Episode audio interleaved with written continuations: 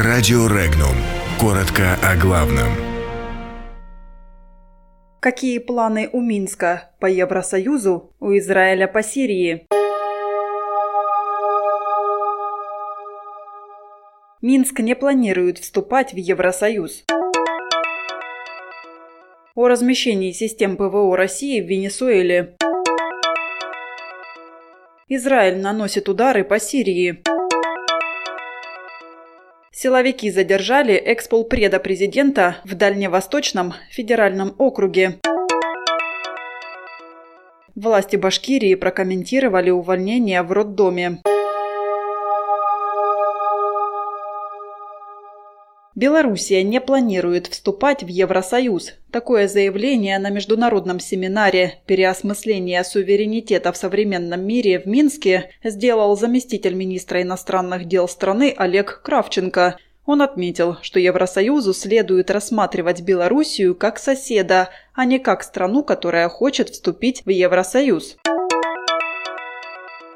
Глава неправительственной организации «Гражданский контроль, безопасность и оборона» Росио Сан-Мигель считает, что Николас Мадуро просил о появлении российских военных в Венесуэле, чтобы устрашить с их помощью своих противников. Между тем, присутствие русских увеличивает напряжение в стране и заставляет включиться сигналы тревоги, пишет испанское издание ABC. Ранее в Каракас прибыли два самолета военно-воздушных сил России – «Антонов» и «Илюшин» с бойцами и военным снаряжением на борту. Израильская авиация нанесла удар по объектам в сирийском городе Алеппо. Несколько ракет были уничтожены средствами ПВО. Запись последствий атаки доступна для просмотра на видеохостинге YouTube. В кадре видны горящие сооружения, слышны взрывы.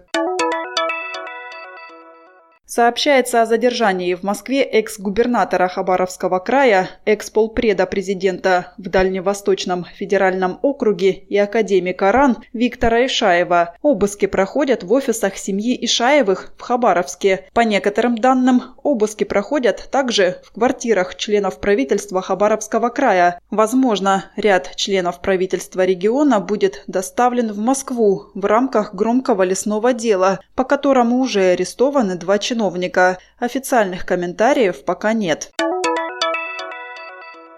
Увольнение более 20 сотрудников роддома в башкирском городе Салават произошли еще до скандальной ситуации с аплодисментами по поводу зарплат. По данным исполняющей обязанности заместителя премьер-министра башкирского правительства Ленары Ивановой, никто в последнее время не увольнялся. Подробности читайте на сайте Regnum.ru.